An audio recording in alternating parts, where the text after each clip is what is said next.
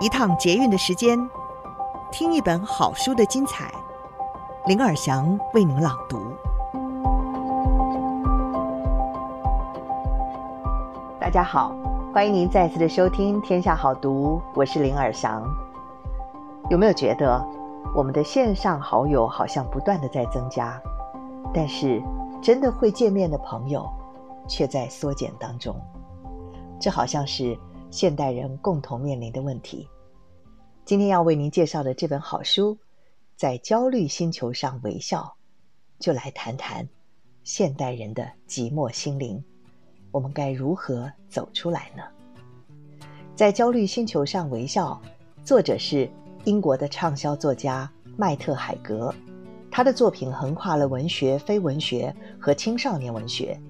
他的非文学作品包括盘踞英国畅销榜。超过四十周的自传《活着的理由》，以及写出现代人心声的畅销书《在焦虑星球上微笑》。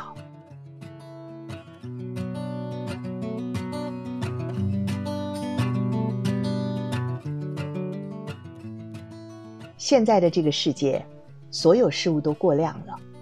比方说，世界上有非常多书，根据数据机构保守的估计。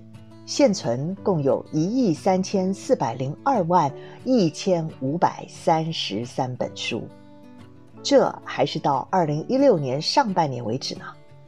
到现在已经又多了好几百万本书了。不管怎么样，一亿三千四百零二万一千五百三十三，严格来说还是很多啊。其实并非一直都是这样的。我们并不是一直都有这么多书，理由很简单，在印刷术发明以前，书是仰赖手工制作，亲笔写在粘土、沙草、蜡或羊皮纸的表面。就算印刷术发明了，也没那么多素材可以阅读。十六世纪初，英格兰某个地方如果要组成读书会，很快就会面临无书可读的窘境。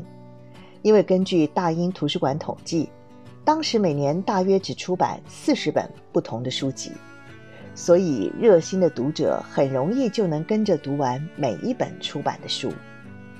假定在读书会里的某个假想成员问：“哎，各位最近都在读些什么呢？”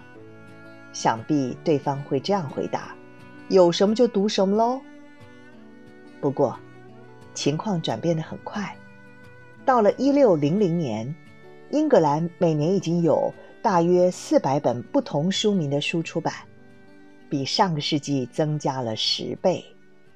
据说英国诗人柯立芝是最后一个读遍群书的人，但算一算，这是不可能的事，因为他在一八三四年去世，那个时候存在的书已经有数百万本了。不过有趣的是，当时的人还会相信人有可能饱览群书，现在没有人会相信这种事了。我们都知道，即使能够打破速读的世界纪录，我们能读完的书也永远只是现存书籍总量极微小的一部分。我们淹没在书海里，正如我们淹没在数不尽的电视节目里。可是，我们一次只能读一本书啊。一次也只能看一个电视节目啊！我们周围的事物全都是数以倍增，可是我们依然只是单独的个体，只有一个我。比起网际网路，我们全都很渺小。想要享受生活，我们可能必须停止再去想那些我们永远没办法读的书、看的电视、说的话、做的事。转而想想，要怎么在能力范围内享受这个世界吧。活在人的尺度内，专注于我们做得到的那几件事，别执着于做不到的那千百万件事。不要贪求平行人生，找数字小一点的运算，当一个自豪而且独特的个体。一个不可分解的植树。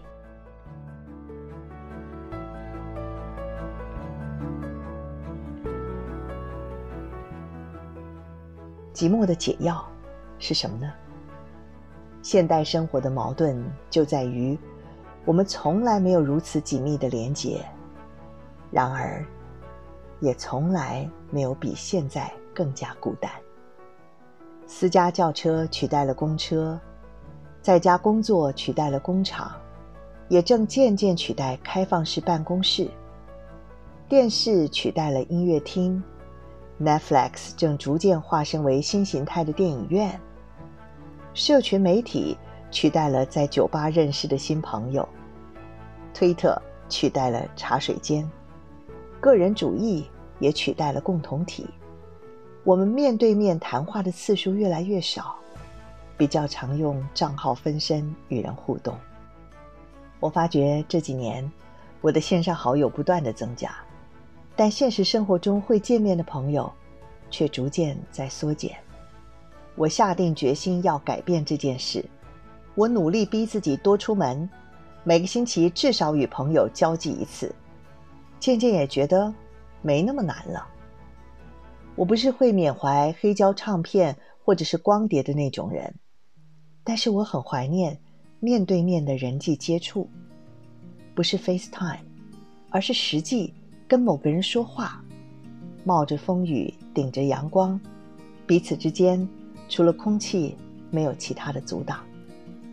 在家里，我尽量放下笔电，多跟孩子说话，免得他们长大以后觉得自己的重要性还不如一台 MacBook Pro 呢。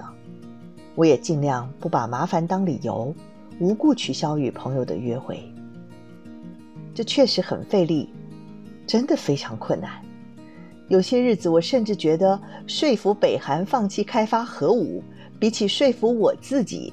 不要还没吃早餐就开了十七次社群媒体，可能都还容易得多呢。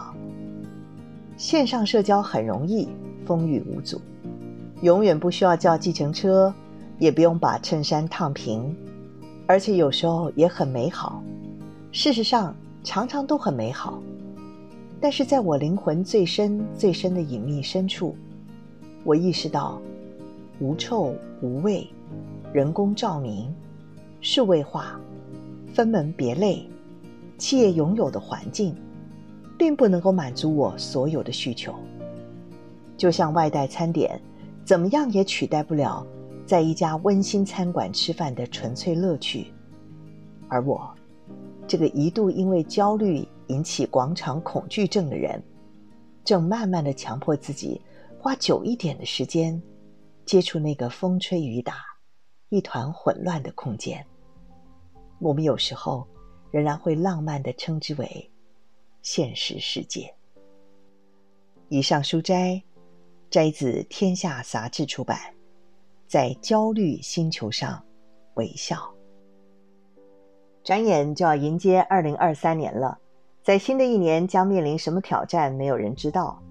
但身心安定是面对混乱时代最有力量的处方。畅销书作家蔡璧名老师。潜心研究庄子智慧二十多年，这次带来了他的新作品《庄子从心开始》有声书，用耳朵带大家领会庄子博大精深的智慧。欢迎听众朋友现在就点击资讯栏连接，听听蔡碧明老师用最生活的例子说庄子给你听，还能够领取限量折扣码哦。